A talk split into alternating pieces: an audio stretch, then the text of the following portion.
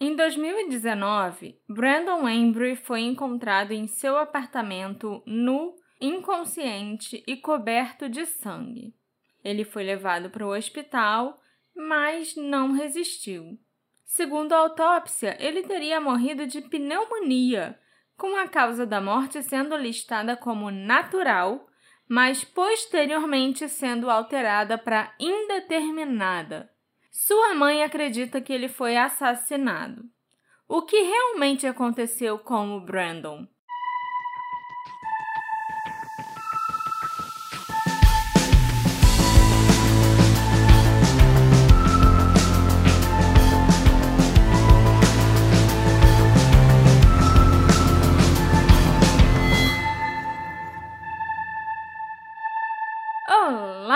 Meus ouvintes queridos! Sejam muito bem-vindos a um novo episódio do Detetive do Sofá.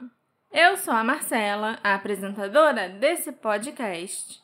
E hoje a gente vai falar de um caso bem recente, né? Para balancear com os casos velhos que eu faço aqui. Por favor. E eu sei que vocês às vezes gostam de um caso mais recente, porque a foto não é preto e branco. Não, esse sou eu. Eu sei. Porque quando você escolhe um caso velho, aí eu vou ver tem uma foto escaneada de um jornal, resolução 200 por 200. Aí eu tenho que fazer a, a capa, eu acho que a capa fica uma merda toda vez. E aí eu aprecio que você tenha escolhido alguém que talvez tenha uma foto em HD, não sei, né? Tem sim. Tem tanta foto desse caso em HD que você pode escolher entre as mais de 300 fotos do arquivo desse caso. Muito obrigado. Que mostram o cara bem ferrado. Não, esse aí também não. Mas realmente, eu tava pensando em, tipo, te dar um toque. Ô, amor, escolhe alguém recente aí pra não ter que esticar uma foto. ficar toda, com a resolução toda esgarçada pra tentar caber na nossa capinha. E dessa vez você fez sem eu pedir. Então, muito obrigado. Mas antes da gente entrar Sim. no nosso episódio, eu só quero lembrar que esse episódio ele conta com o apoio de pessoas magnânimas que são os nossos apoiadores. E eu só queria dizer que sem os nossos apoiadores, o Detetive do Sofá ia ser igual ao lado mais fraco da corda, aquele que sempre arrebenta. Então, muito obrigado. Torne-se você também um apoiador do Detetive do Sofá para fortalecer essa corda que vocês estão ouvindo. Eu não sei, as coisas estão indo longe demais. A gente demais. continua então nos, nos ditados populares. Enquanto eu lembrar. Ok. Pode ser que eu esqueça, pode ser que os ditados acabem. Provavelmente eu vou esquecer. Ah, primeiro. não, acabar, eu acho que não acaba. Mas é isso aí. Então, Marcela, me conta a história do Brandon. O Brandon Embry nasceu em 7 de setembro de 86. Ele cresceu numa família militar, com a sua mãe Sarah e o seu padrasto Red trabalhando na Marinha Americana. Ele tinha um irmão mais velho, chamado Scott, e uma irmã mais nova, chamada Rachel. O Brandon era um garoto inteligente e querido, mas era reservado e se autodescrevia como uma pessoa introvertida. Ele era um amante da música e, na adolescência, começou a praticar levantamento de peso. Em 2005, aos 19 anos, o Brandon se alistou na Marinha. Embora Sarah tenha ficado surpresa com a decisão do filho de se alistar, o seu físico o tornava um bom candidato. O Brandon era um cara grande e estava bem preparado para as exigências físicas da Marinha. Além de ser forte, ele também era muito inteligente. Ele só tirava notas A durante a escola, era um leitor assíduo e ele adorava aprender. Depois de ingressar na Marinha, o Brandon viajou pelo leste dos Estados Unidos para entrar no treinamento básico. E em seguida, ele participou de vários programas de treinamento especializado para prepará-lo para o seu papel como operador de submarinos nucleares.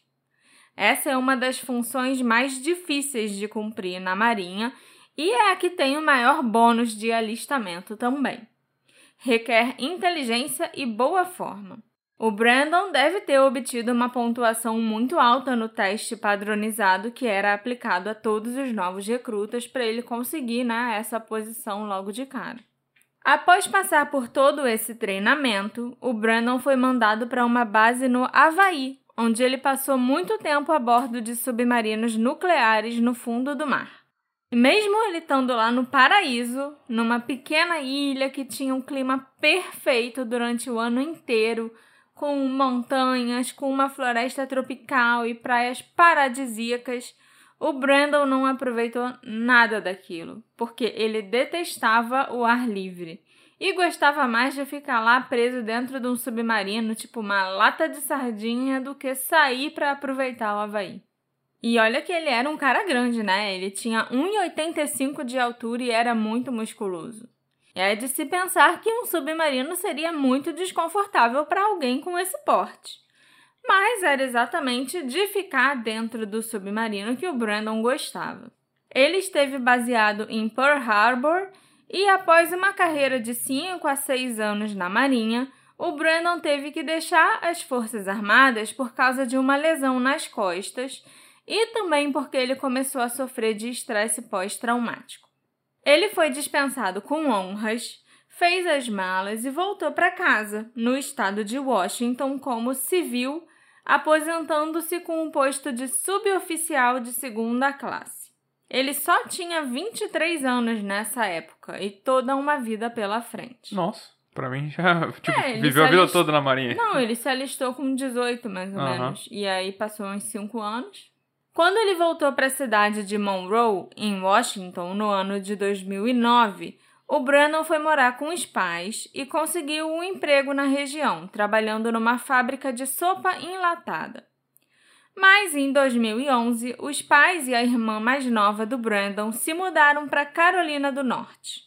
E um ano depois, o irmão dele com a esposa também deixaram o estado. O Brandon então alugou um apartamento para ele em Seattle. Ele estava recebendo os pagamentos por invalidez da Marinha, o que ajudava a aliviar o fardo de viver sozinho em Seattle, né? uma cidade com um custo de vida muito alto. Ele provavelmente também tinha acumulado algumas economias da sua carreira na Marinha, porque ele tinha um cargo muito bem pago como operador de submarino nuclear. Então eu acho que deve ter dado para ele juntar uma graninha assim. E essa foi a primeira vez em que o Brandon realmente, né, ficou livre, ficou sozinho. Embora ele tivesse ido morar longe da família aos 18 anos, quando ele se alistou, ele ainda estava sob a estrita supervisão dos militares. Ele tinha que seguir todas as regras à risca e tal. E quando ele voltou para os Estados Unidos, né, saiu do Havaí e voltou para casa, ele ficou dois anos morando com a família. Então, só agora que ele estava realmente livre, que ele ia ter a própria casa, que ele ia poder fazer as próprias regras e descobrir os seus próprios interesses e a própria identidade. Então, o Brandon resolveu que ele queria voltar a estudar.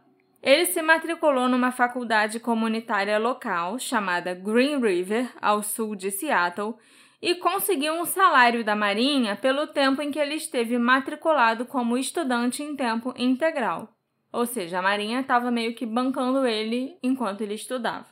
O Brandon estudou bioengenharia e pré-engenharia química e em dois anos ele obteve seu diploma de bacharelado na faculdade de Green River. Depois disso, ele começou a estudar na Universidade de Washington, onde ele planejava fazer um curso mais completo de engenharia química, que duraria quatro anos. O Brandon então se mudou para um local mais perto da nova faculdade e alugou um apartamento na parte sul de Seattle. A vida amorosa do Brandon começou um pouco mais tarde. Ele não namorou ninguém durante a escola, né, durante o ensino médio, e logo depois ele se alistou na Marinha. Então, foi só aos 23 anos, quando ele retornou a Washington, que ele teve outras chances de começar a namorar. O seu primeiro relacionamento sério começou aos 20 e poucos anos, acho que quando ele já estava com 24 ou 25, estudando na faculdade de Green River. E quando o Brennan começou a estudar na Universidade de Washington, já aos 29 anos, ele estava em seu segundo relacionamento de longo prazo. Nessa época, ele e a namorada até moraram juntos por algum tempo. Mas, além da namorada, o Brandon estava sozinho em Seattle. Os seus pais e irmãos tinham deixado a cidade e as dificuldades na vida dele começaram a aumentar. O relacionamento e o fato de morar com a namorada estava colocando uma tremenda pressão sobre ele. Ele ainda não tinha planos de casar ou ter um compromisso mais sério, coisa que a namorada já devia esperar depois que eles passaram a morar juntos. E também tinha uma pressão financeira sobre o Brandon, agravada pelo fato de Seattle ser uma cidade muito cara. Ele trabalhava meio período, além de estar estudando quase que em tempo integral. E ele tinha uma carga horária muito desafiadora estudando a engenharia química. O relacionamento acabou chegando ao fim e o Brandon se viu sem ninguém para dividir o aluguel e as contas de casa. Além disso, a coisa mais importante da vida dele, que era a família, estava lá do outro lado do país. Faltando apenas um semestre para ele concluir a faculdade de engenharia química, o Brandon tomou a difícil decisão de deixar a Universidade de Washington e se mudar para Carolina do Norte para ficar mais perto da família. Ele colocou todos os seus pertences num caminhão, rebocou o seu Camaro e em julho de 2018 fez uma longa viagem de Seattle até Greensboro, na Carolina do Norte. Quando o Brandon chegou a Greensboro, ele colocou suas coisas num depósito e foi morar com os pais, a Sarah e o Red. Mas morar com a família não durou muito tempo. O Brandon conheceu uma garota num bar e eles começaram a namorar. Depois de um pouco de tensão com a mãe, Afinal, você morar com seus pais não é fácil quando você já tem 30 e poucos anos e já teve uma vida independente antes, né? Já morou sozinho e tudo. O Brennan acabou alugando um apartamento com a nova namorada no Park Place Apartments, no centro da cidade de Ashboro. Os três prédios desse condomínio onde o Brennan foi morar eram prédios longos e tinham dois andares de altura, e eles formavam um U. No centro desse U, em frente aos prédios, ficava o estacionamento para os carros dos moradores. O apartamento do Brandon ficava no andar térreo de um daqueles prédios. Ele assinou o contrato de um ano, tirou suas coisas do depósito e as levou para o apartamento. O Brandon nunca chegou a desempacotar completamente as suas coisas e tirar tudo das caixas. Como o apartamento tinha dois quartos, um deles acabou virando né, o quartinho das tralhas.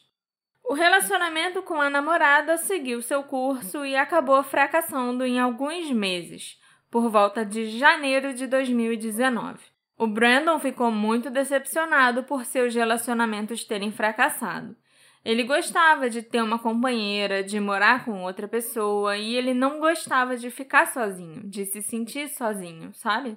Pelo menos na área profissional, parecia que as coisas estavam indo bem para ele. O Brandon estava tendo sucesso em encontrar trabalho. Ele tinha várias certificações de soldagem e a maior parte do seu trabalho envolvia né, lidar com metais. Ele fazia trabalhos na Carolina do Norte, no Texas e em Detroit. No breve período em que o Brandon esteve na Carolina do Norte, ele teve cerca de quatro empregos diferentes. Mas em fevereiro de 2019, as coisas começaram a ficar meio esquisitas. Era fevereiro de 2019 e o Brandon estava trabalhando para um empregador em Greensboro. Ele não estava se sentindo bem, mas mesmo assim foi trabalhar. O empregador notou seu estado no trabalho e percebeu que tinha alguma coisa errada. Ele pediu ao Brandon para sair e fazer um teste de drogas. Ok. Eu achei isso muito estranho também. Tipo, não é, vai no médico, né? Vai pra vai casa, beber uma vai água. beber uma água, vai deitar e se hidratar, beber líquido, seja lá o que for. É fazer um teste de drogas, é muito específico. O Brandon concordou e saiu. Mas antes de ir fazer o teste, ele resolveu parar no McDonald's. Ele achou que talvez ele ia se sentir melhor ou recuperar as forças se ele comesse alguma coisa. Mas o seu estado estava começando a se deteriorar o Brandon começou a perder o controle.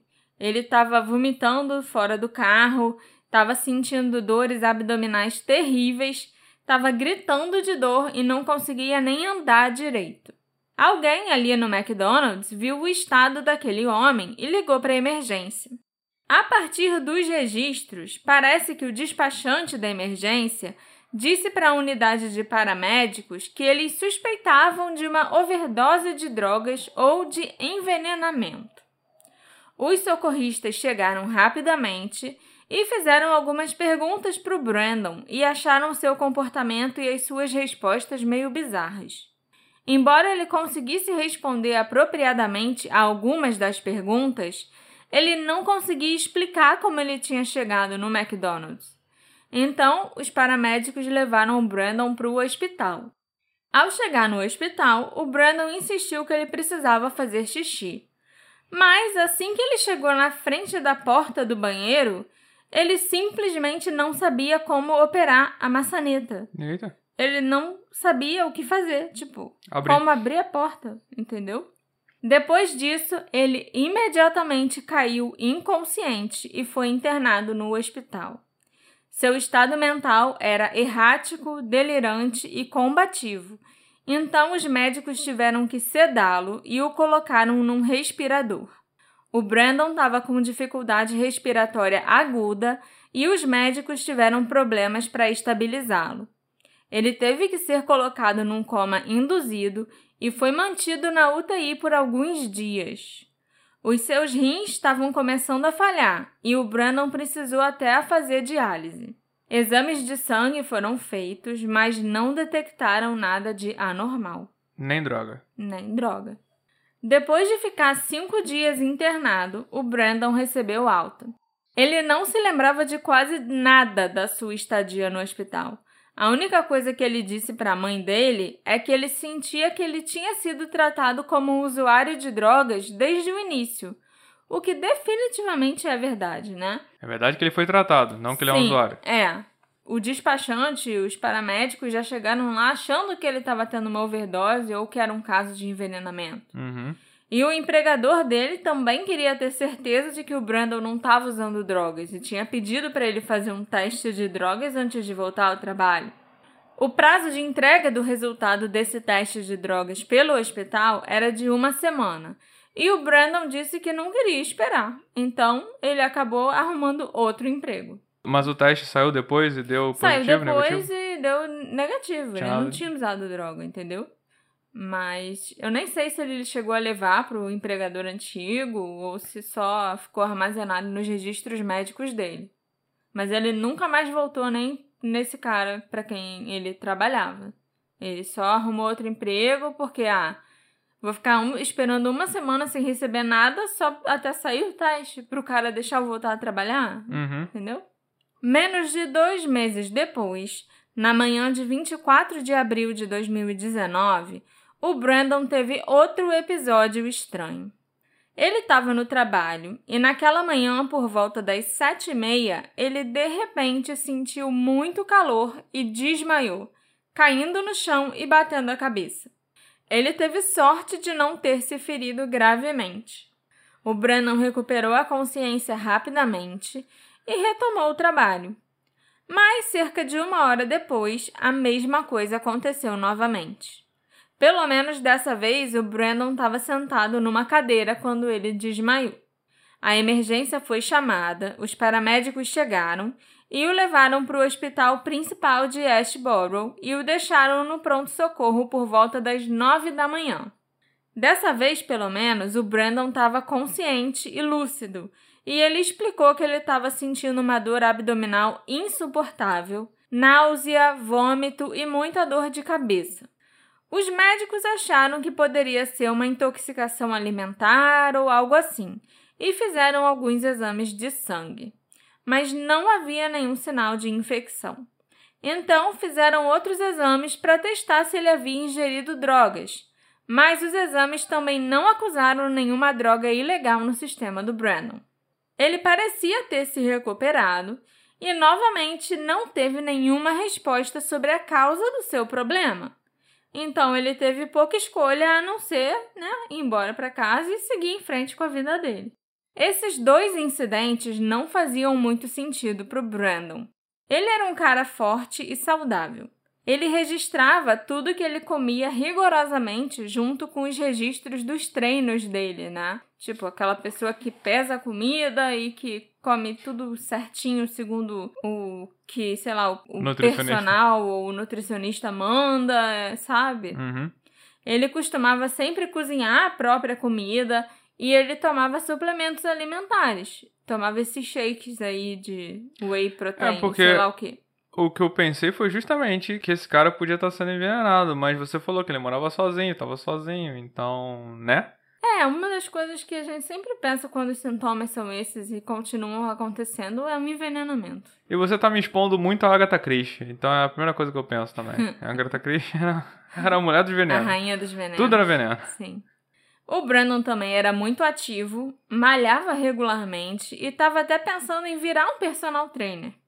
Em junho de 2019 aconteceu um terceiro incidente. O Brandon foi mandado para casa do trabalho porque ele estava muito pálido e nervoso.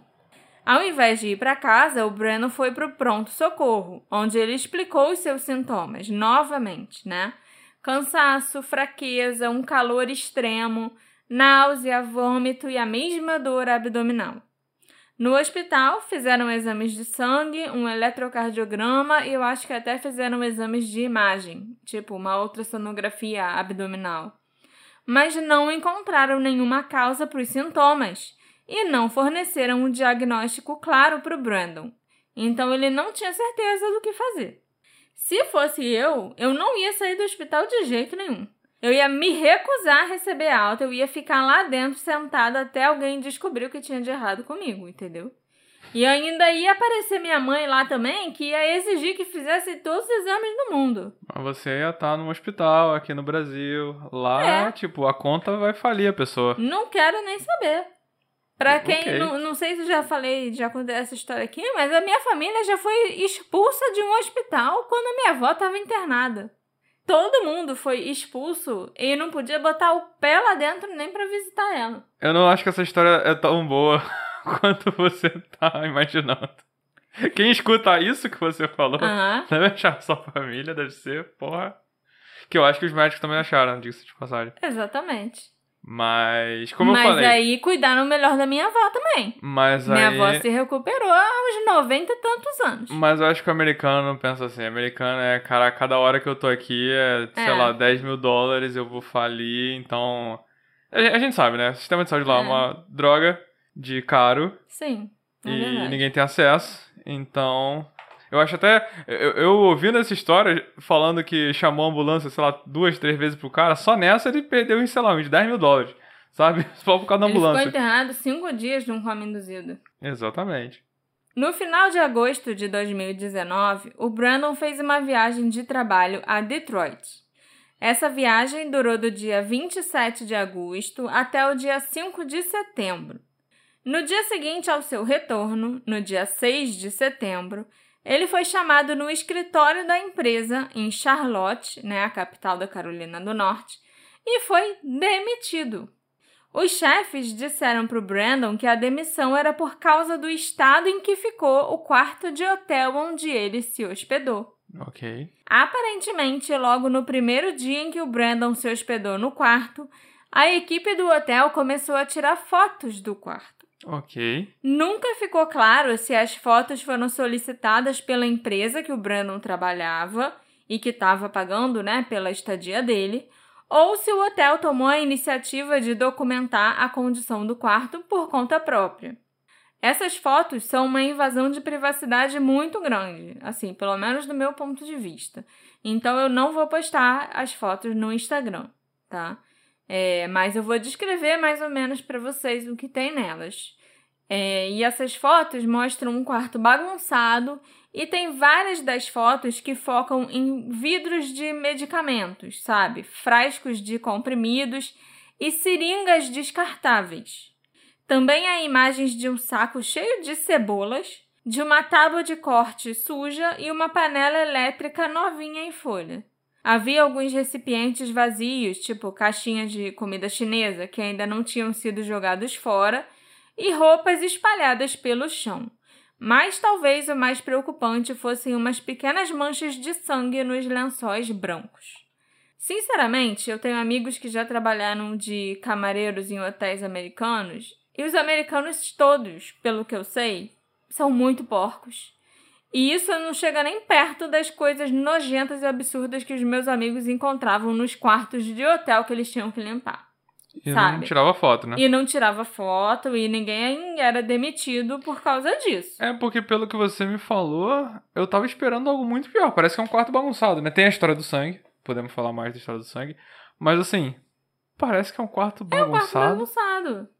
E, Sério, eu já ouvi histórias horríveis, assim, dos quartos nojentos e das coisas nojentas que os americanos fazem de propósito pra deixar o quarto todo zoado. Uhum, E isso em hotel, tipo, cinco estrelas de resort de esqui. uhum. sabe?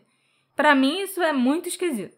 É claro que o fato de ter seringas descartáveis espalhadas pelo quarto pode dar a ideia para algumas pessoas que de fato o Brandon usava drogas e por isso ele passou mal das outras vezes, né? As seringas estavam, tipo, usadas e largadas ou era. Tinham algumas que sim, Uhum. tinham outras que não. Ele pode ter tido uma overdose ou algo do tipo, mas tem uma explicação bem simples para essas seringas. Alguns anos antes, o Brandon tinha descoberto que os seus níveis de testosterona estavam muito baixos. Então, seguindo as orientações médicas, ele aplicava injeções hormonais em si mesmo regularmente. Cada injeção continha uma pequena quantidade de HCG, ou gonadotrofina coriônica humana, que é usada para estimular a produção da testosterona pelo corpo. Por isso, o Brandon sempre levava com ele seringas hipodérmicas descartáveis e os frasquinhos de HCG. Isso também explica por que o Brandon estava sempre sentindo muito calor. Era um dos sintomas desse tratamento. Mas todo o resto das coisas, né, que ele sentiu quando passou mal, as dores, desmaios, as náuseas e tudo mais, não tinha nada a ver com o tratamento, não. Um tratamento tipo de alergia que você mesmo fez. Uhum. Você vai lá e dá injeção em si mesmo com Uhum. uma seringa. Uma vez você semana, precisa de uma seringa, né? Uhum. E pronto. Essa era a explicação para ele usar seringas. E agora, por que, que todo mundo ficou fotografando as seringas no quarto dele é muito estranho. Bom, então, voltando né, à demissão do Brandon, naquele mesmo dia, depois de voltar de Charlotte e ser demitido, o Brandon foi até a casa da sua mãe. Ele explicou o que tinha acontecido, mas segundo a Sarah, o Brandon parecia estar muito de boa com a demissão. Ele disse que até já tinha conversado com um recrutador naquele dia sobre outros empregos. Ele ficou lá na casa dos pais brincando com um cachorro da família e tentando consertar o ar-condicionado da casa que tinha dado defeito. A Sarah teve que sair naquela tarde para viajar para o Kentucky, onde a Rachel, né, a filha mais nova dela, irmã mais nova do Brandon, estava morando, para buscar a Rachel para vir visitar eles em casa. Então, a Sarah se despediu do Brandon, que ainda ficou lá vendo o ar-condicionado.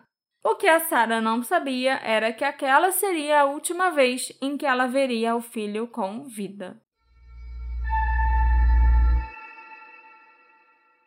Hey, você se interessa por crimes reais, serial killers, coisas macabras e tem um senso de humor um tanto quanto sórdido? Se sim, você não está sozinho. Se você precisa de um lugar recheado de pessoas como você, venha conhecer o podcast Pátria Amada Criminal. Todas as semanas tentamos entender o pior da humanidade. Nesse processo, a gente ri, chora, fica brava, fofoca, porque afinal de contas é assim que a gente fala quando está entre amigos. Suas novas melhores amigas trevosas estão aqui, no Pátria Amada Criminal. No sábado, dia 7 de setembro de 2019, a Sarah estava voltando com a Rachel do Kentucky.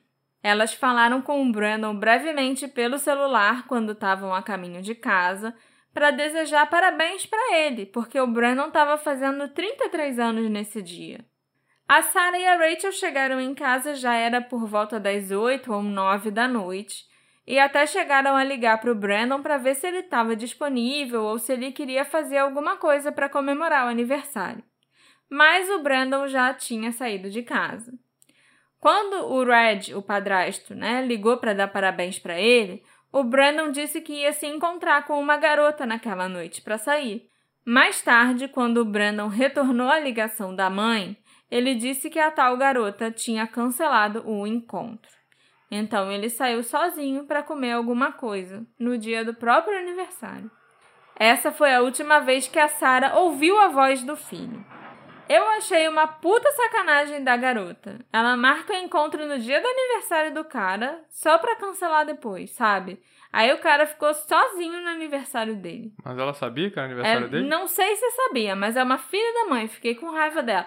Eu até descobri que o nome dela é Olivia. Eu não descobri o sobrenome. Queria ter descoberto pra falar pra todo mundo que, ó, não confie na Olivia fulana de tal, porque ela Vai deu te um deixar bolo sozinha no seu Brandon aniversário. seu- É, isso aí. Mas eu não descobri o sobrenome dela. Ok. Nos dias seguintes, o Brandon e a mãe trocaram mensagens de texto, mas eles não se falaram por telefone novamente. Na noite de terça-feira, 10 de setembro, a Sarah ligou para o Brandon à noite, uma vez às 8 horas e novamente às 10 horas e 8 minutos. Mas ele não atendeu o celular e também não ligou de volta para ela. A Sarah continuou esperando a ligação do filho na quarta-feira, mas essa ligação nunca veio. Ela ligou para o Brandon novamente naquela tarde, às 3h32. E dessa vez, o celular nem chamou, foi direto para a caixa postal.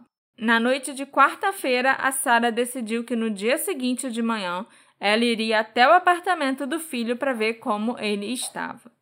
Porque aí ele já não estava mais nem respondendo mensagem e o celular não estava nem chamando. Isso nunca é um bom sinal. Na quinta-feira, dia 12 de setembro de 2019, a Sarah ligou para o celular do Brandon oito vezes, entre 11h53 da manhã e 2h16 da tarde, sem sucesso. Então, ela foi junto com a filha, Rachel, até o apartamento do Brandon. Às 2h45, elas bateram na porta, mas ele não abriu. Elas ligaram para o celular dele, né, uma última vez, mas não tocou lá dentro e foi direto para a caixa postal. Elas continuaram batendo na porta e tentaram abrir a porta da frente, mas estava trancada e nenhuma das duas tinha uma cópia da chave. A Rachel resolveu ir até o estacionamento para ver se o carro do Brandon estava lá, porque ele podia ter saído, né? Mas quando ela chegou no estacionamento, ela viu o carro do irmão parado ali. Alguma coisa com certeza estava errada. Então a Rachel ligou para a polícia e solicitou que os policiais viessem fazer uma verificação de bem-estar. Enquanto elas esperavam os policiais, a Sarah entrou em contato com a empresa que administrava o condomínio para ver se alguém tinha uma cópia da chave da casa do Brandon. Enquanto isso, a Rachel deu a volta até os fundos do apartamento e notou que havia alguns danos na janela traseira.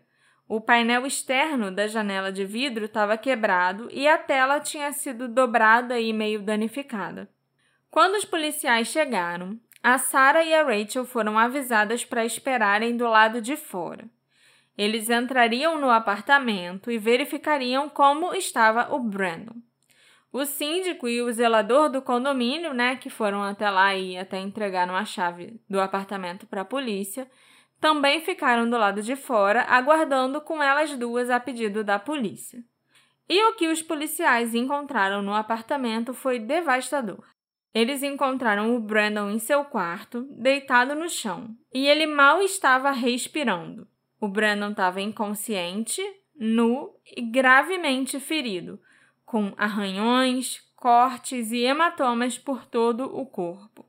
Eles o colocaram em uma maca, cobriram o seu corpo com um lençol, o levaram lá para fora e chamaram uma ambulância urgente. Por volta das 16 horas, o Brandon foi levado para o principal hospital da cidade para ele receber os melhores cuidados possíveis. Detetives do Departamento de Polícia de Ashborough chegaram logo depois e fizeram perguntas sobre o Brandon para Sarah e para Rachel na sala de espera. O médico da emergência falou com a família e revelou que o prognóstico do Brandon não era nada bom e que o ideal seria que ele fosse transferido para o hospital da cidade vizinha, de Greensboro, que era maior e tinha mais recursos.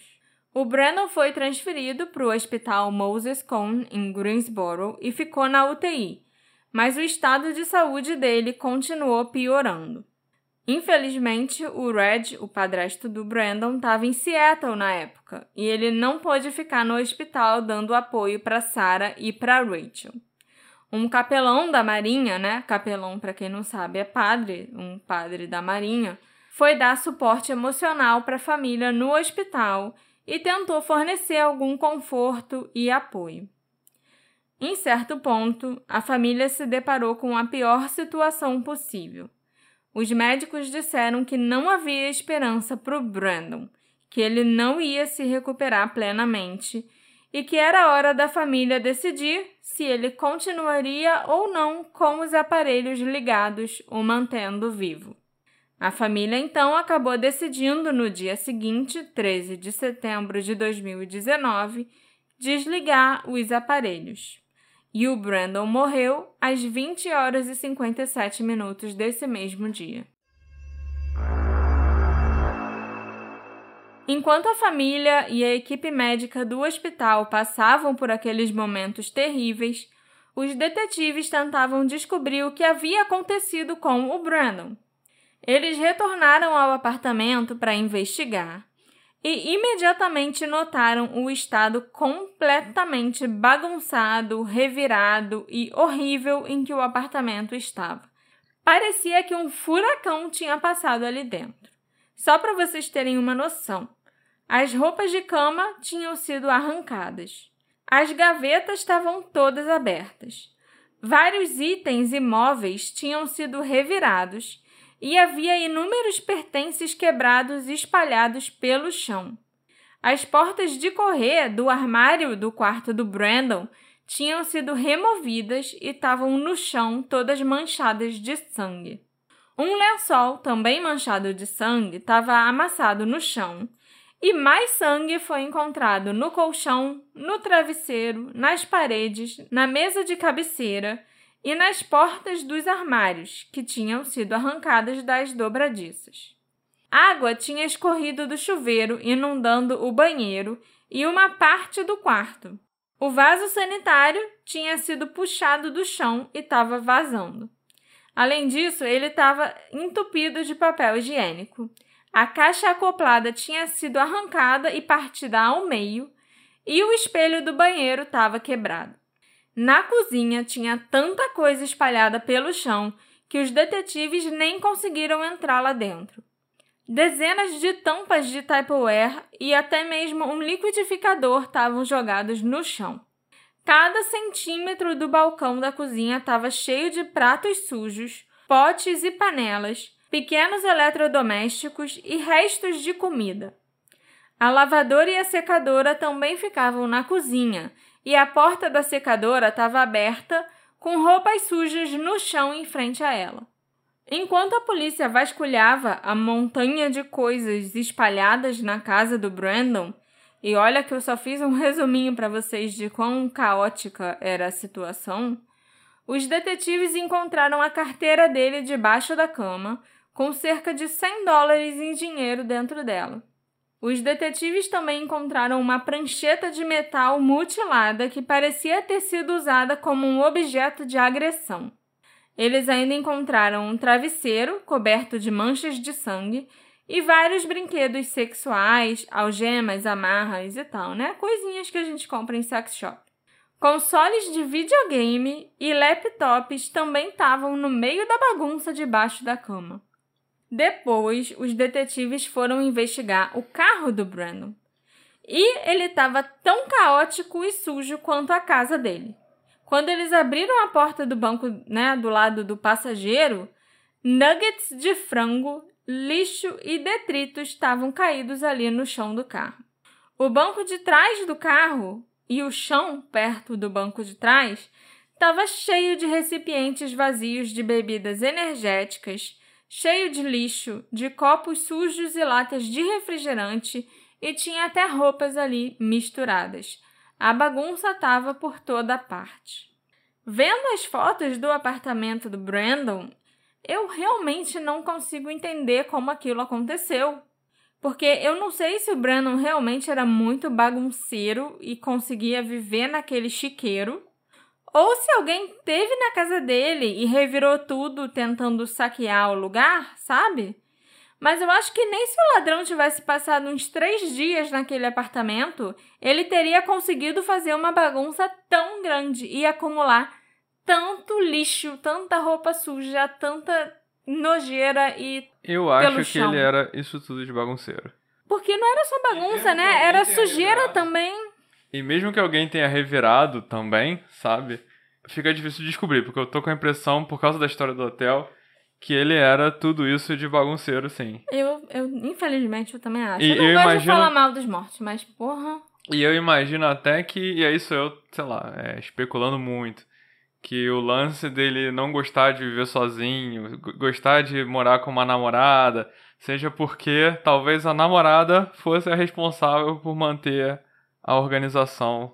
Nossa, Do lar. coitado. Não é à toa que os relacionamentos dele não duravam, então. É, então, mas isso é especulando muito, Sim, assim, eu sabe? sei. Então, É, posso estar errado, mas é só uma Assim, teoria. É, mas tinha lixo, resto de comida e roupa suja em tudo que é lugar, da casa e do carro. A família dele acha que aquilo é indício de que ele foi assassinado. E assim, realmente tinha sangue no apartamento todo. O Uhum. sangue a gente não explica, né? Como. Ele era a gente- bagunceiro e bagunçou não. o sangue também. É, a gente não, não consegue explicar o sangue como um desmazelo dele, certo? Uhum. Quem Como é bagunceiro. Desmazelo. O que, que é isso? Ah, falta de cuidado, Ok. sei lá. Eu nunca ouvi essa palavra. então- Ok. E, tipo, a pessoa não sai espalhando o próprio sangue pela casa porque ela é bagunceira, Uhum. Né? Isso realmente é estranho. Mas eu, infelizmente, acho que o Brandon realmente vivia naquele, naquele estado de acumulador barra chiqueirinho. Uhum. E a bagunça e a porcaria em si não são sinais claros de um crime. Mas eu concordo que o sangue e o estado do próprio Brandon, os seus ferimentos e hematomas, indicam que alguém esteve lá e foi responsável pela morte dele. O Brandon era um homem saudável de 33 anos que foi levado ao hospital na quinta-feira, espancado e inconsciente, e faleceu 30 horas depois. Ele nunca acordou para dizer o que tinha acontecido com ele, então tudo o que restava eram as pistas que o corpo e as cenas de crime podiam dar.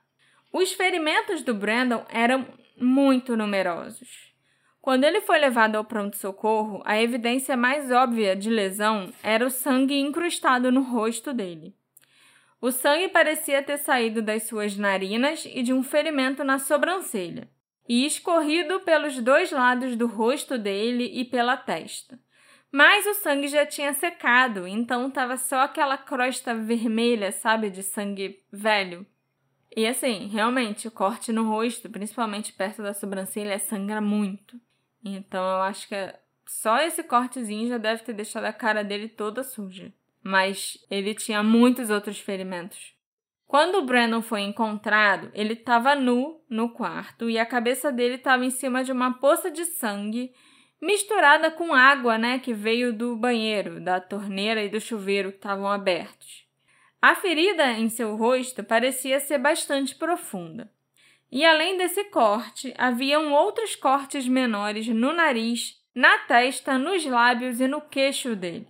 Os olhos do Brandon pareciam meio arroxeados em volta, e isso parece ser uma indicação de fratura no crânio.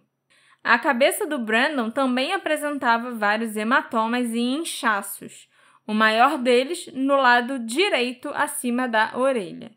O Brandon também estava com o corpo todo ferrado. Tinham arranhões nas costas dele, nas laterais do corpo, nos ombros. Também tinha um hematoma roxo tão grande que parecia que ele tinha levado um golpe com um objeto contundente, como uma haste de metal ou um taco de beisebol. Até o pulmão esquerdo dele estava lesionado, conforme foi descoberto pela autópsia. Os braços e as mãos do Brandon pareciam exibir feridas defensivas. As pernas, joelhos, tornozelos e os pés dele também estavam muito machucados e perfurados. O negócio estava tão feio que até o pênis do Brandon tinha dois pequenos hematomas e a sua bunda estava com um arranhão enorme. Ok. Eu acho que ele tinha hematomas e machucados em todas as partes do corpo dele, literalmente da cabeça aos pés. A equipe do hospital chegou a comentar com a família que o Brandon parecia alguém que tinha sido atropelado por um carro. Vários membros da equipe médica disseram para os detetives que os ferimentos do Brandon não poderiam ter sido auto-infligidos o que ia de encontro a algumas das impressões iniciais dos detetives sobre o que podia ter acontecido. A polícia inicialmente acreditou, né, depois de ver o estado do apartamento e do carro dele, que o Brandon devia ter tido um surto psicótico e entrou em um ataque de raiva movido a drogas. Ele então teria destruído o próprio apartamento, os próprios pertences e depois caiu, bateu a cabeça e acabou morrendo. Por causa de um lençol que estava cobrindo o corpo nu do Brandon, só a cabeça dele era visível para os policiais que chegaram e encontraram ele lá, deitado, né, em casa. Então, os diversos ferimentos do corpo dele estavam meio que escondidos desses dois policiais. Quando os detetives e policiais juntaram as suas informações, né, os policiais falando como o Brandon estava, como o Brandon foi encontrado, e os detetives falando de como o apartamento estava naquele estado caótico, todos eles chegaram naquela conclusão do surto psicótico por causa de drogas. Mas as evidências médicas desafiam essas conclusões. Então a polícia teve que retornar ao apartamento e ao carro do Brandon para realizar uma busca mais completa na cena do crime. Os detetives coletaram evidências como fluidos corporais que estavam no apartamento, um par de algemas de aço, provavelmente algema de sex shop, o iPhone 10 do Brandon, fios de cabelo que estavam na parede do quarto e seringas que eles ainda achavam que eram usadas para consumo de drogas. Mas o mais importante é que dessa vez eles estavam procurando possíveis armas que poderiam ter sido usadas para causar os ferimentos no corpo do Brandon.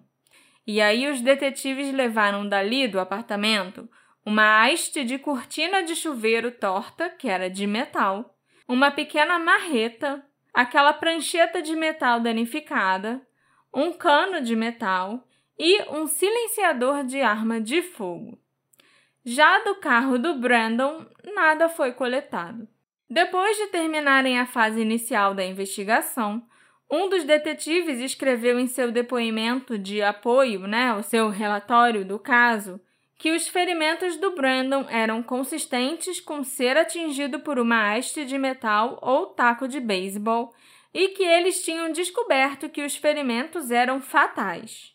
O detetive ainda descreveu algumas das lesões e as caracterizou como feridas defensivas.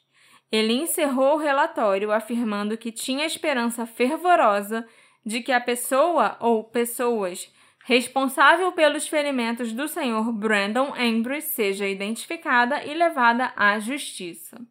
Mas a médica legista que fez a autópsia do Brandon, a doutora Lauren Scott, meio que fez com que as investigações sobre a morte dele e até esse empenho inicial da polícia fossem por água abaixo quando ela divulgou o resultado da autópsia. E só para vocês saberem, a médica teve acesso sim às informações e relatórios da polícia antes de determinar o resultado da autópsia. Então fica ainda mais difícil de entender como a doutora Lauren conseguiu chegar à conclusão de que a morte do Brennan foi natural, causada por uma simples pneumonia. Ok, isso veio do nada bem do nada. A legista disse que a pneumonia poderia causar a falência de múltiplos órgãos e a sepse que o hospital havia diagnosticado. E com base no raio-x do tórax feito quando o Brennan chegou ao hospital, ela acreditava que a pneumonia estava presente antes dele ser admitido no hospital. Ela notou que os rins dele estavam falhando e que também havia evidências de doença hepática moderada, né? Algum problema no fígado do Brandon. Quanto ao restante dos ferimentos em seu corpo, Embora ela admita não saber o que os precipitou, a doutora Lauren concluiu que foram, entre aspas, né, não contributivos para a morte e superficiais. Assim, ficou determinado que o Brandon morreu de causas naturais, por mais absurdo que isso seja. Enquanto isso, a família do Brandon começava a difícil tarefa de limpar o apartamento dele. Difícil, né? Nos dois sentidos. Emocionalmente, e eu acho que também. Era uma a... tarefa. Era uma tarefa hercúlea você limpar aquela sujeira toda. Desculpa, Brandon. E uma das primeiras coisas que a família fez foi procurar a chave da casa do Brandon. Embora os familiares tenham encontrado cinco ou seis chaves pelo apartamento, nenhuma delas era a chave da porta da frente. As chaves do apartamento do Brandon, estranhamente, nunca foram encontradas. A Rachel disse que ele normalmente mantinha as chaves de casa no chaveiro junto com a chave do carro. Mas a polícia tirou uma foto da chave do carro, que foi encontrada no chão do quarto dele e reunida junto com as evidências e tal, e a única coisa naquele chaveiro era a própria chave do carro. Não tinha nenhuma outra chave lá. A família encontrou também muitos respingos de sangue, não apenas no quarto e no banheiro da suíte do Brandon, mas também em várias outras partes do apartamento. Eles começaram a tirar fotos por conta própria e separaram itens que estavam cheios de sangue, como por exemplo um edredom e um travesseiro da cama do Brandon que estavam encharcados de tanto sangue. Eles também encontraram em alguns lugares umas marcas onde havia manchas e respingos de sangue, mas eram marcas como se alguém tivesse pegado um pano e tentado limpar aquele local, sabe? Uhum. Quando faz tipo uma linhazinha reta quando você tenta limpar e Uhum. você acaba só Espalhando. espalhando e manchando mais. Uhum.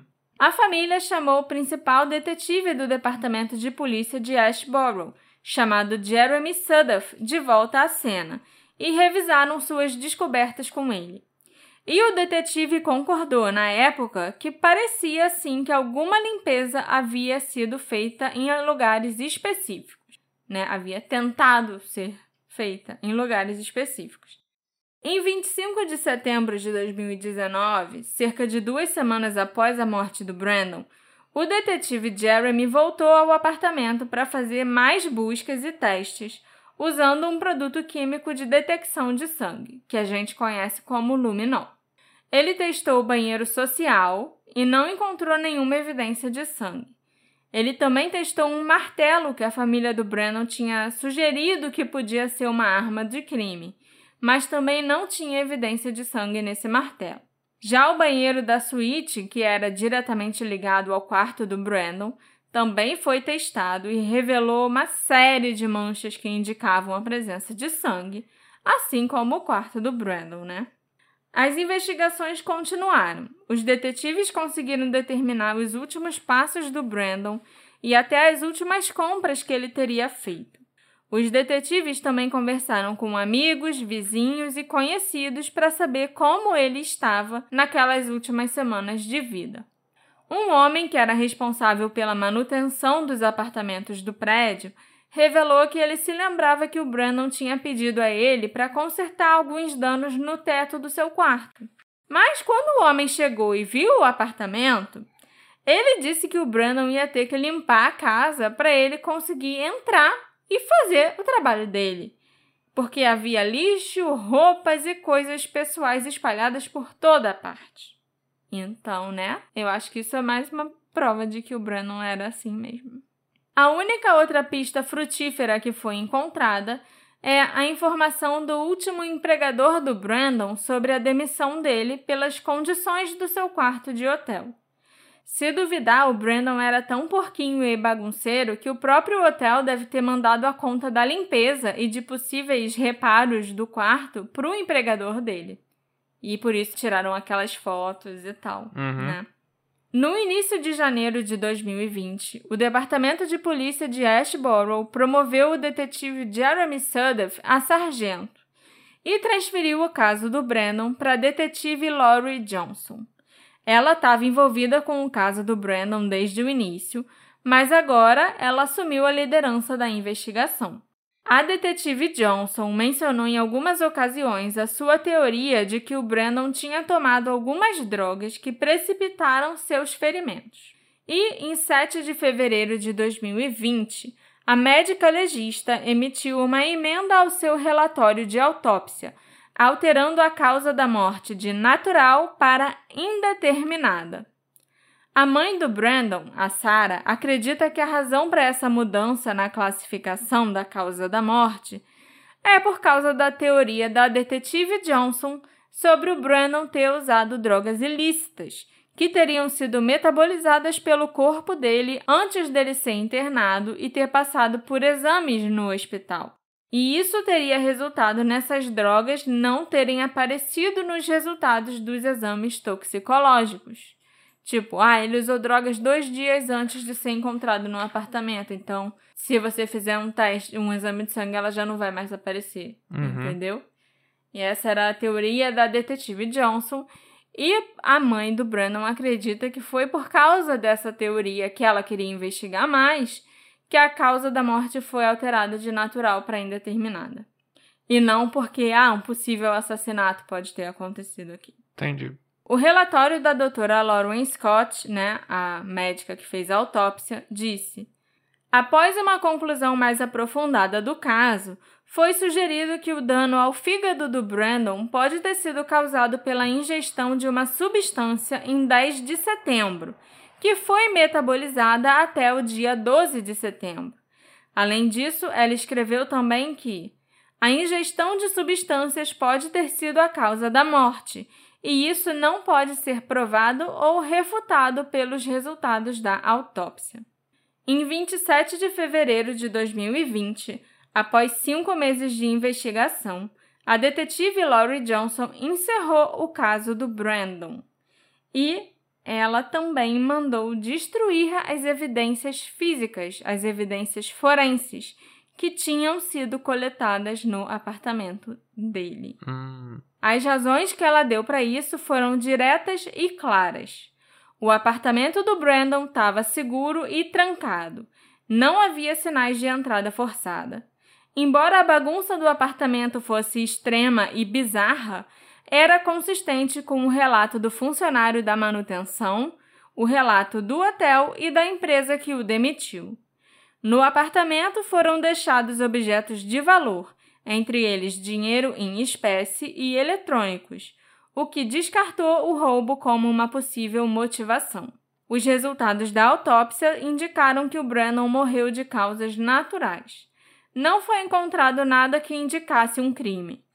O Brandon estava chateado por ter sido demitido e ele pode ter ingerido alguma coisa. Além disso, todos os danos ao seu corpo foram auto-infligidos. Porra. Como alguém pode se causar danos em partes do corpo que você nem consegue alcançar, sabe? Uhum. E os médicos que atenderam o Brandon já tinham garantido que não é impossível que esses ferimentos todos que ele sofreu fossem auto-infligidos. Mas enquanto a polícia encerrava a investigação, a Sarah, a mãe do Brandon, conduzia a sua própria. E no centro dela estava uma mulher chamada Cassandra Welch. Depois de um relacionamento breve e fracassado com uma mulher da Carolina do Norte, que ele tinha conhecido logo que se mudou para o estado, o Brandon começou a namorar online, usando aplicativos como Tinder, Hinge e Badu. Desses aí, acho que eu só ouvi falar do Tinder. Foi por meio de um desses aplicativos que ele conheceu Cassandra. A família do Brandon nunca tinha nem ouvido falar nessa mulher, até que cinco dias após a morte dele, a Rachel, irmã mais nova do Brandon, recebeu uma mensagem no Facebook Messenger. A tal de Cassandra Welch escreveu o seguinte: Olá, eu sei que você não me conhece, mas você é a irmã de Brandon Embry e eu fui a namorada do seu irmão de meados de maio até a morte dele. Eu o conheci em um aplicativo de namoro chamado Hinge. Ele me enviou uma mensagem com um emoji chorando na terça-feira, dia 10 de setembro, e não tive notícias dele desde então, o que me preocupou muito. Ele nunca me disse o nome da sua mãe, mas contou que tinha uma irmã que morava no Kentucky. Descobri da maneira mais difícil ontem quando fui ao apartamento dele em Park Place e uma mulher me disse que ele havia morrido. Espero que você saiba como ele era um homem maravilhoso e que eu penso muito sobre ele. Esse é só o início, na verdade, né, do que foi uma longa mensagem em que a Cassandra continuou perguntando se ela poderia ficar com um dos moletões do Brandon para se lembrar dele. A Cassandra também pediu que algumas das suas coisas que ela tinha deixado no apartamento do Brandon, tipo roupas e maquiagem, fossem devolvidas para ela. E é interessante que em algumas fotos da polícia, né, que os detetives tiraram quando eles estavam lá na casa do Brandon, revirando, tentando descobrir alguma coisa, tinha foto de um sutiã e algumas coisas bem femininas. Uhum. Então, assim, realmente, a tal Cassandra deve ter ido lá. E segundo a própria Cassandra, talvez mais pra frente eu acho que eu falo isso, mas eu não tenho certeza. A última vez que ela esteve com o Brandon, que ela foi até Carolina do Norte, até Ashboro, para ver o Brandon, foi no dia do aniversário dele, dia 7 de setembro. Uhum. Quando ele levou o bolo da tal Olivia. Então, não sei. É estranho. Será que ela teve lá mais cedo no apartamento e largou o sutiã lá para Olivia encontrar depois? É, logo que a polícia descobriu da Cassandra e da tal de Olivia e tudo, e dos aplicativos de namoro, eles chegaram a considerar assim que podia ser homicídio e que podia ter ciúme envolvido. Uhum. Mas depois essa teoria Deixaram foi pro brejo, porque nem tinha nada a ver e tal. Ele não estava oficialmente namorando com ninguém. A Rachel ficou muito surpresa com essa mensagem e compartilhou com o restante da família. Ninguém tinha ouvido falar que o Brandon estava namorando. A Sarah então resolveu procurar a Cassandra diretamente, e o que se seguiu foram basicamente 10 meses de contato quase diário entre as duas. A Sarah conheceu a Cassandra pessoalmente em Ashboro. As duas se encontraram num café e ficaram horas conversando. A Cassandra fez contato visual intenso e constante, além de alguns comentários estranhos que deixaram a Sarah com a pulga atrás da orelha. Principalmente sobre uma vez em que ela e o Brandon foram comprar um liquidificador no Walmart, mas saíram sem pagar por ele, e a Cassandra comentou que eles escaparam impunes do crime. A Sarah estranhou essa escolha de palavras e imediatamente ficou desconfiada em relação a tal Cassandra. A Cassandra também disse para Sarah que ela e o Brandon eram almas gêmeas e que eles estavam loucamente apaixonados. Eles até iam se casar. A Cassandra também disse que em algum ponto durante o relacionamento ela engravidou do Brandon, mas sofreu um aborto espontâneo. Ela chegou a enviar fotos de um ultrassom para Sarah ver o suposto neto. Ok. Agora já é overkill pra mim. Ela também falava sobre quantos filhos ela e o Brandon planejavam ter. Ela contou os apelidinhos carinhosos que eles inventaram um para o outro e compartilhou detalhes íntimos do tal relacionamento. A Cassandra ainda explicou que eles estavam se preparando para abrir uma conta bancária conjunta e que então ela deveria ter direito ao dinheiro que estava na conta do Brandon quando ele morreu. Ok. A Sarah nunca nem tinha ouvido falar em Cassandra até que ela apareceu após a morte do Brandon. Cassandra secreta. A ideia de que eles estavam num relacionamento sério e secreto e tão apaixonados era simplesmente ultrajante para a família dele. A Sarah então começou a manter a comunicação com a Cassandra, principalmente por escrito no Messenger, e começou também a mandar todas as informações que ela tinha sobre a mulher e as conversas delas duas para a polícia. O que a Sarah não sabia é que os detetives também já estavam cientes da existência da Cassandra, porque descobriram o número dela nos registros telefônicos do Brandon. Eles tiveram acesso a mensagens trocadas entre eles pelo celular e pelo aplicativo onde eles se conheceram. E eles realmente, né, se conheciam e tinham se falado algumas vezes, tinham se encontrado algumas vezes, Mas não parecia nem de longe ser aquele relacionamento tão sério, né? Aquilo tudo que a Cassandra tinha inventado. Nome de filho, etc. Nossa, não.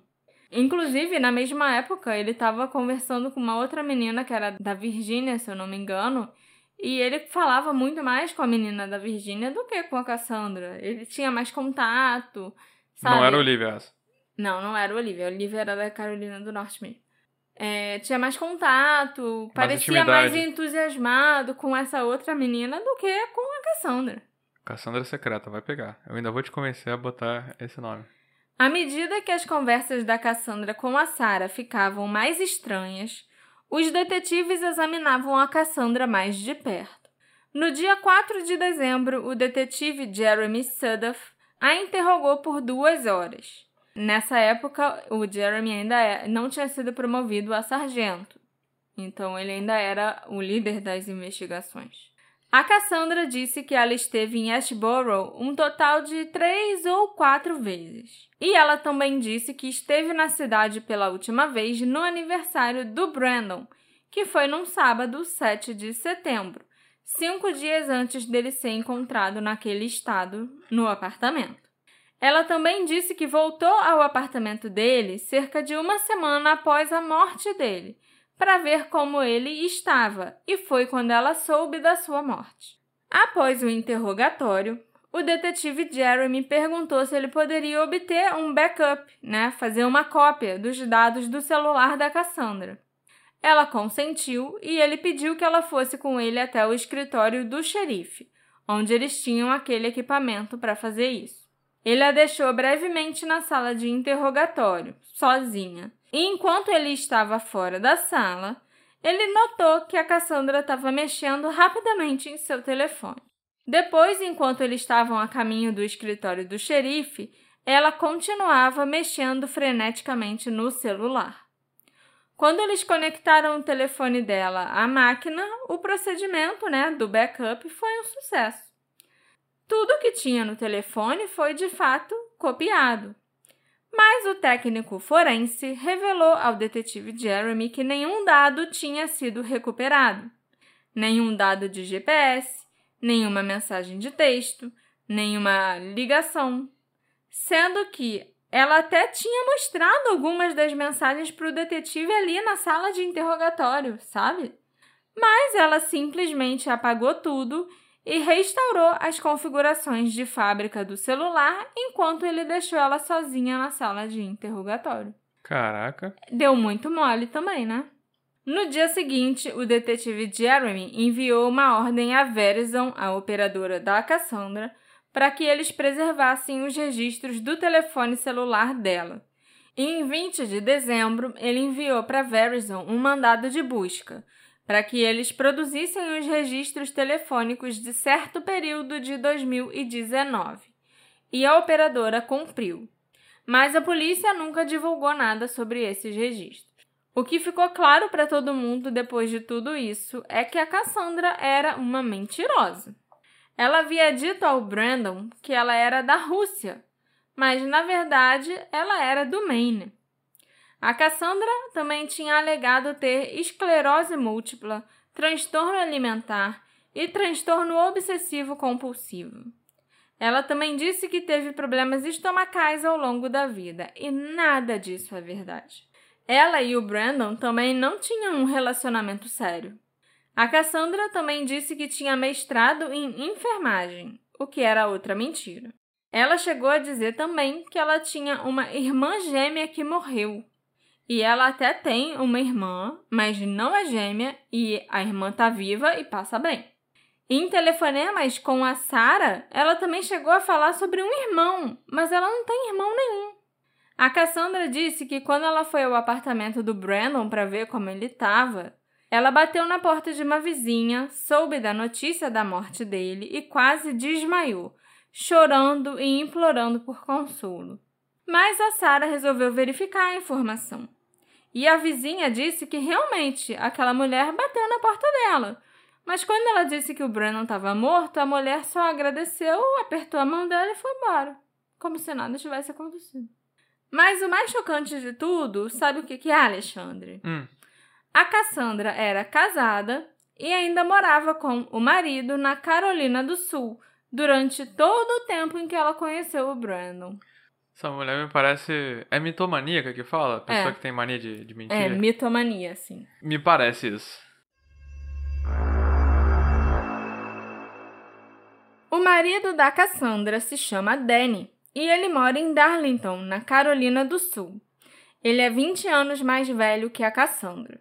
Os dois se casaram em 2012, quando o Danny tinha 42 anos e a Cassandra tinha 22.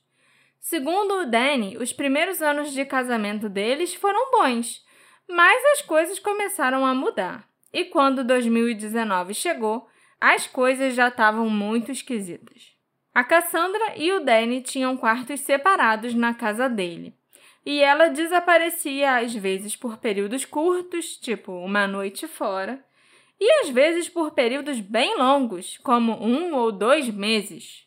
Ela mantinha caixas postais na Virgínia e no Colorado e nunca dizia para ele onde estava. A Cassandra também tinha vários telefones descartáveis. Além do seu número principal, ela comprava regularmente novos telefones pré-pagos. E sabe uma coisa interessante que eu Descobriu. não, não que eu descobri, mas que assim, que eu vi pessoas especulando e tal sobre muitas coisas em relação a Cassandra, em relação ao Brandon e aos relacionamentos dele, né? E quando eu li que a Cassandra tinha uma caixa postal na Virgínia, na hora me deu um estalo que, tipo, puta que O pariu. Brandon tava falando com a mesma pessoa. O Brandon devia estar falando com a mesma pessoa. Devia ser a Cassandra se passando por outra pessoa que morava na Virgínia. E aí, quando ele queria mandar um presentinho, mandar alguma coisa pra ela, tinha aquela caixa postal lá.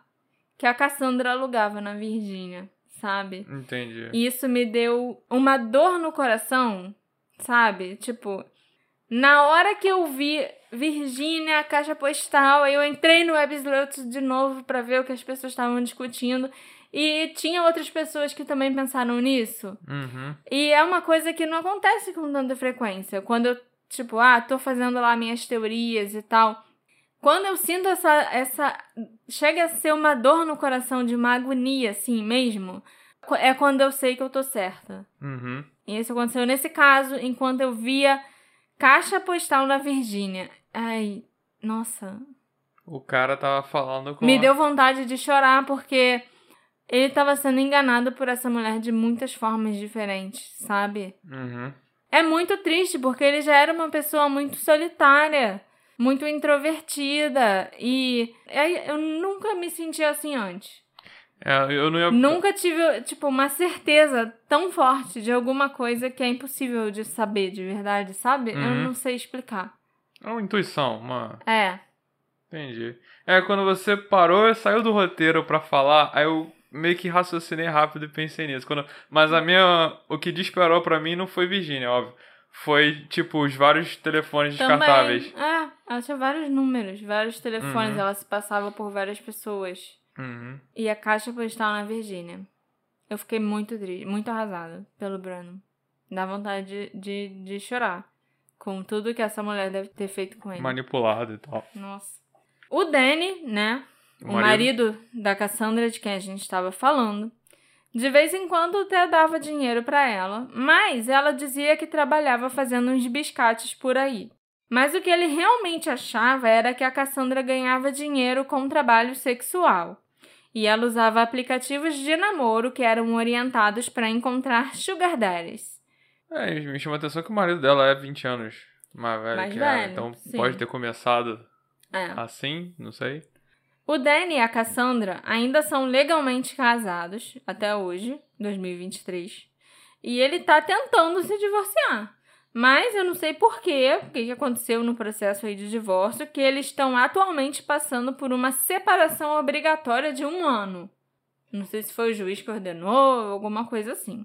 Mas tá difícil dele se livrar da Cassandra.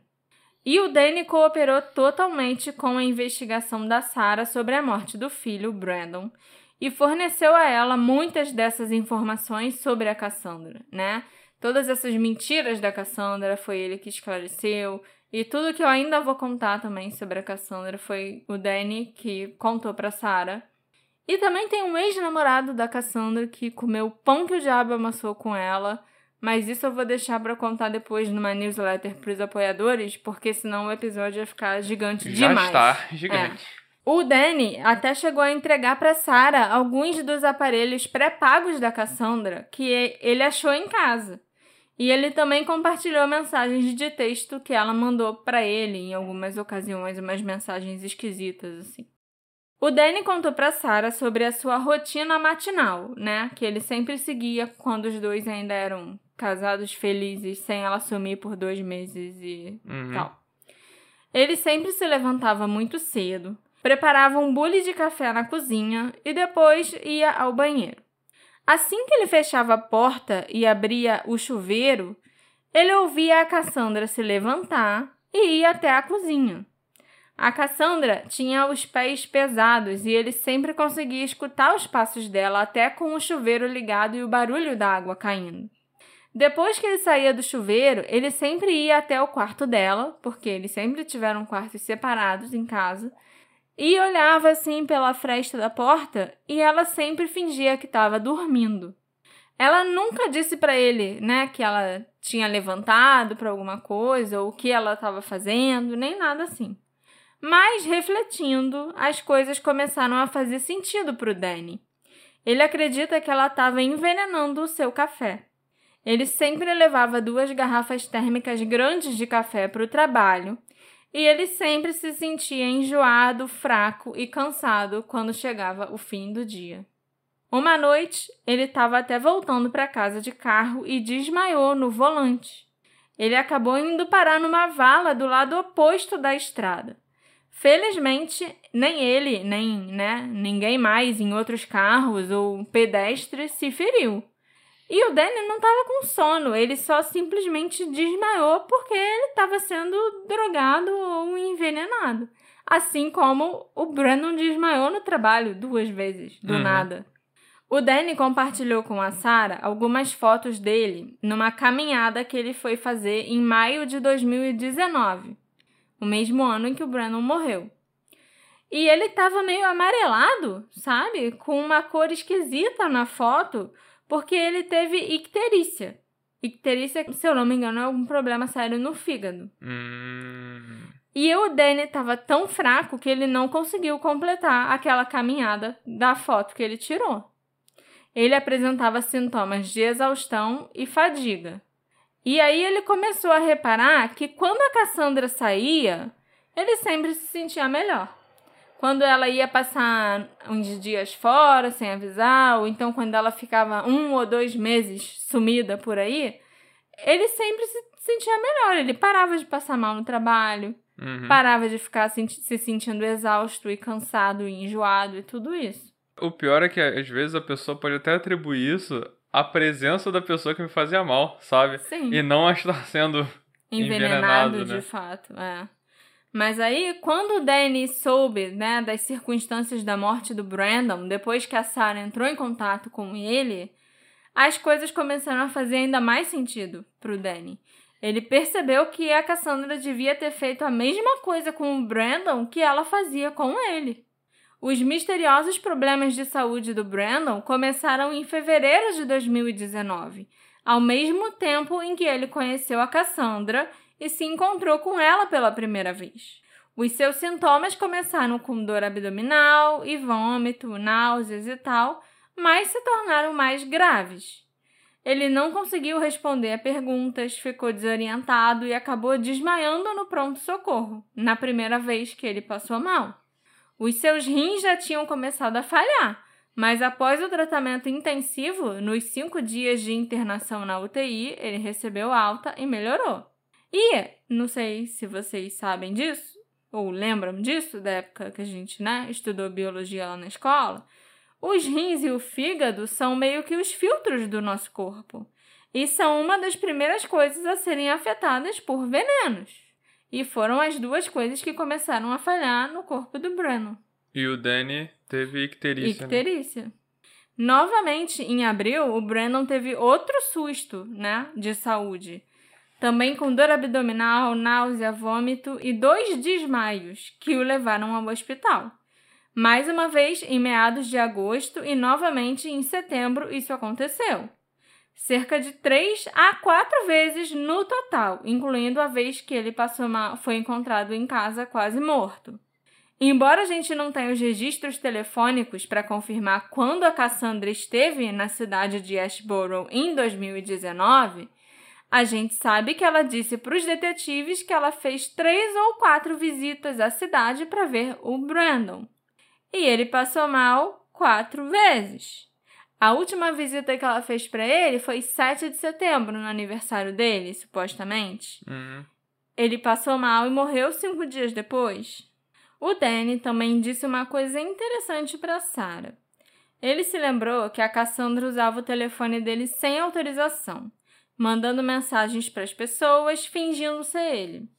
Ele lembrou que uma vez a irmã dele ficou muito frustrada e enlouquecida e disse: Eu quero falar com meu irmão, eu não quero falar com você, Cassandra. Tipo, para com essa palhaçada, sabe? Uhum. E isso soou extremamente familiar para Sarah. Ela lembrou que algumas das mensagens finais do Brandon na semana da sua morte simplesmente não soavam como ele. A última vez que a Sara teve certeza que ela estava falando com o filho foi exatamente no sábado anterior, quando ela falou com ele pelo telefone, né, no aniversário dele para dar parabéns e tal. Depois disso, ela só falou com o Brandon por mensagem. Então, será que era o Brandon mesmo que estava com o celular mandando mensagem? Ou será que podia ser a Cassandra? Claro que a Sarah, coitada, já ficou ainda mais com a pulga atrás da orelha depois de saber disso, né? Pô. No dia 3 de dezembro, a Cassandra ligou para Sarah pelo Facebook Messenger e contou um sonho que ela teve. Ela viu a cena da morte do Brandon e o viu deitado no banheiro nu. Seria isso um sonho ou uma lembrança que a Cassandra teve? E por que raio ela vai ligar para a mãe do garoto para falar isso? Né? Uhum. Dentro do quarto do Brandon havia um frasco de sonífero de uma marca chamada Equate. É uma marca da loja do Walmart. Essa é a mesma marca de sonífero que a Cassandra sempre usava e sempre pedia para o marido Danny comprar para ela quando fosse ao Walmart. A Cassandra tinha um problema sério, tipo de vício em soníferos, porque Toda semana ela estava comprando um frasco novo.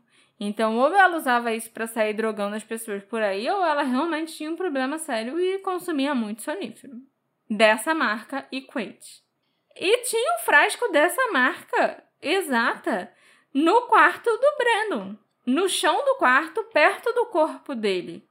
Além de algumas das pílulas azuis do sonífero também espalhadas por ali. E o Brandon não era uma pessoa que tomava soníferos. Ninguém nunca tinha ouvido ele falar disso ou visto ele tomar algum sonífero, sabe? Uhum. Não era algo da natureza dele. Então é curioso que a marca exata do sonífero que a Cassandra comprava estava ali. Espalhada. É. A Sarah tem trabalhado incansavelmente por mais de dois anos para compilar todos os registros desse caso. A sua busca para saber tudo sobre a morte do seu filho foi iniciada quando a polícia decidiu encerrar o caso, em fevereiro de 2020. Infelizmente, não há muito o que fazer agora, porque a detetive Johnson mandou que as evidências forenses coletadas pela polícia fossem destruídas, né? Eu já tinha falado isso para vocês antes. E também não há corpo para ser exumado ou para realizar uma segunda autópsia independente, porque depois que o Brandon morreu, a Sarah falou com o primeiro detetive do caso, o detetive Jeremy Sudoff, sobre o que fazer com os gestos mortais do filho. Ela estava se sentindo meio perdida. Uhum. E o detetive garantiu para ela que, independentemente do resultado da autópsia, ele investigaria o caso até a sua conclusão e que a opinião do legista sobre a causa da morte não encerraria a investigação. Com essas garantias, a Sarah se sentiu segura para que o Brandon fosse cremado. Uhum. E ela se arrepende demais de ter tomado essa decisão hoje em dia. Após o encerramento do caso lá em 2020, a polícia de Ashborough resistiu em fornecer os arquivos do caso para Sarah quando ela fez a solicitação no final daquele ano. Ela até recebeu uma outra coisa, mas ainda faltavam muitos dados, muitos arquivos. Só quando ela resolveu contatar o escritório do procurador da cidade para saber o que podia ser feito quando a polícia não cumpria as solicitações, que ela finalmente conseguiu a maior parte do arquivo do caso do filho dela, que é o que ela estava pedindo. E lá nos Estados Unidos isso é, é uma lei. Quando o caso está encerrado, a pessoa pode ir lá, pagar uma taxa e fazer um requerimento para retirar, para receber uma cópia dos arquivos daquele caso. Uhum. Se a polícia concluiu o arquivo e encerrou o caso do Brandon, a Sarah tinha todo o direito de ter uma cópia daqueles arquivos na íntegra, entendeu? Mas isso só foi acontecer quando ela teve que reclamar com o procurador, porque a polícia não queria entregar nada para ela.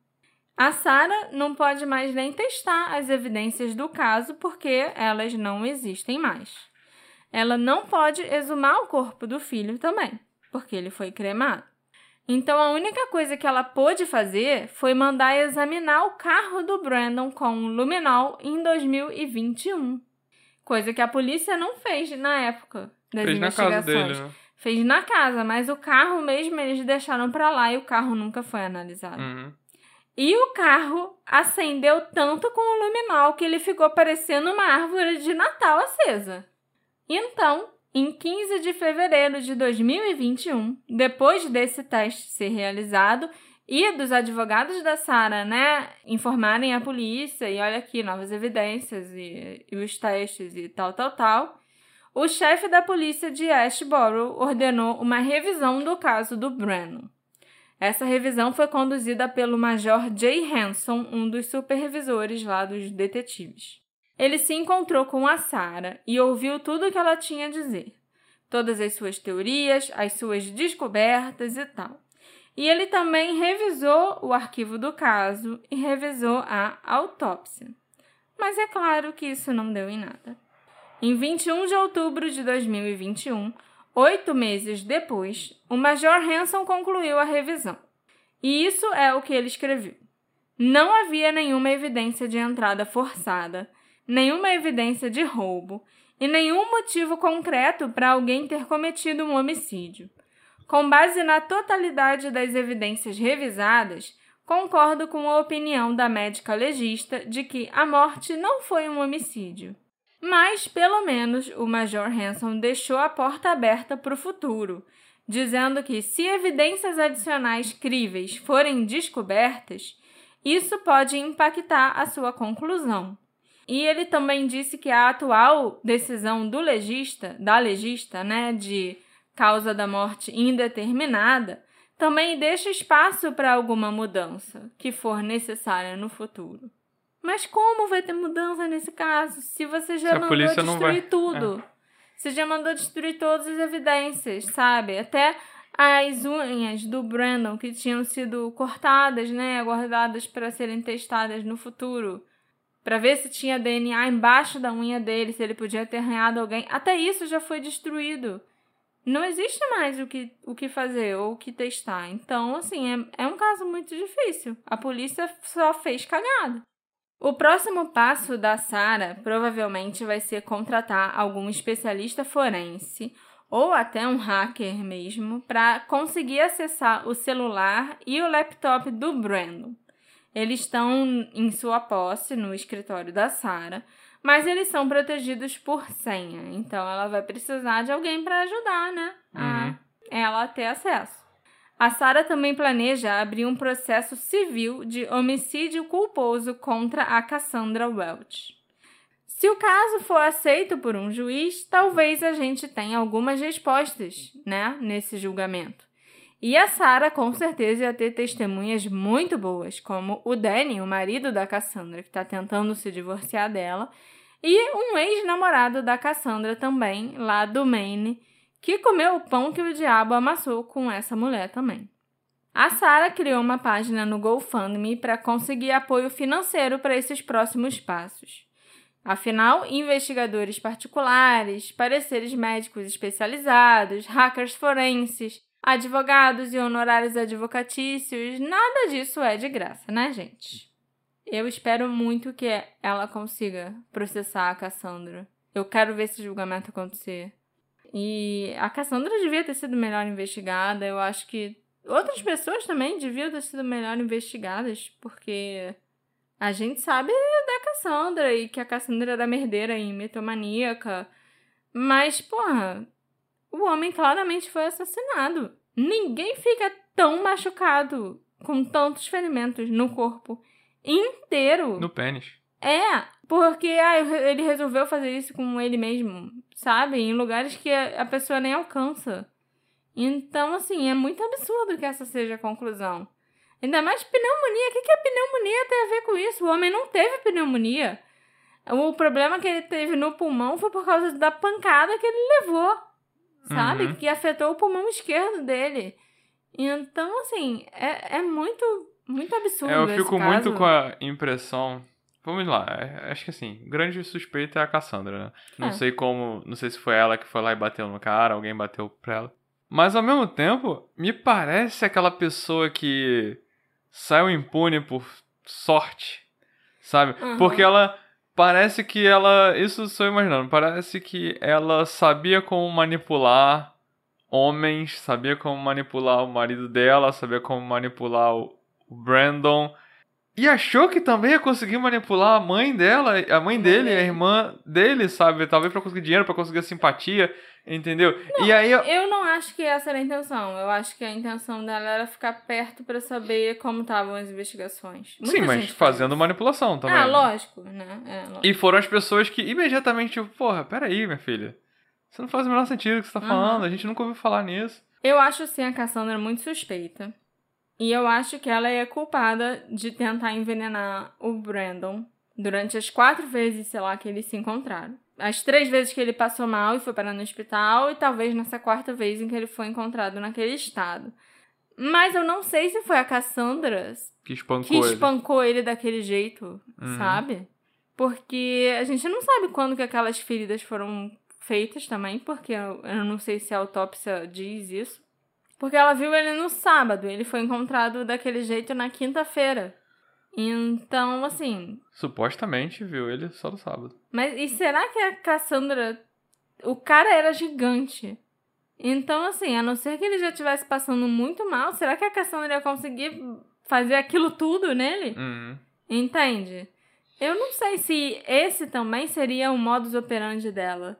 Pode ser pela De ser. primeira Não é uma vez. coisa. É, porque mulheres normalmente escolhem coisas mais sutis, como o envenenamento, coisas que não tenha muita sujeira e muito sangue, muito. Sabe? Coisas que não sejam tão grotescas. Uhum.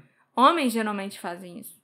Espancamentos, por exemplo, eu acho que é uma coisa muito mais masculina e muito mais violenta do que o perfil de uma mulher. Uhum. Então, assim, será que ela envenenou e depois outra pessoa foi lá e fez aquilo com ele? Talvez por outro motivo que a gente ainda nem saiba. É muito Completamente. complexo. ok. Entendeu? Aham. Mas que eu tenho quase certeza que a Cassandra tentou envenenar ele várias vezes, envenenou ele várias vezes. Uhum. Mas sobre esse espancamento, aí eu já, eu já não sei. Aí eu já fico muito em dúvida. Esse episódio foi feito com a colaboração da nossa querida apoiadora Sara Rayana. Olha só, no episódio certo, né? Uma Sara apoiadora e uma Sara mãe do cara que tá investigando tudo. Olha aí. Olha só as coincidências da vida. Não foi planejado. Não. Muito obrigada, Sara, pelo seu apoio, né? Por você gostar do Detetive do Sofá e resolver fazer parte aqui do nosso grupinho. E é graças a pessoas maravilhosas como você que eu consigo fazer esses roteiros gigantes. E também obrigada por escutar esse episódio, que com certeza vai ficar muito longo. Eu espero que você tenha gostado desse episódio do Brandon e da sua xará, Sara, que tá correndo muito atrás de justiça pro filho dela. É verdade. O que aconteceu com o Brandon Embry? Ele estava usando drogas, como a polícia acredita? Ele morreu de pneumonia? Ele foi espancado até quase morrer? ele foi envenenado pela Cassandra secreta, Alexandre? Olha aí. Ou todas as alternativas anteriores, juntas? Porque tudo é possível. Sim. Me encontra nas nossas redes sociais, arroba detetive do sofá, e me conta o que você achou desse caso e da Cassandra secreta. Caso da Cassandra secreta. A gente se encontra na próxima investigação. Tchau, tchau. Tchau, tchau.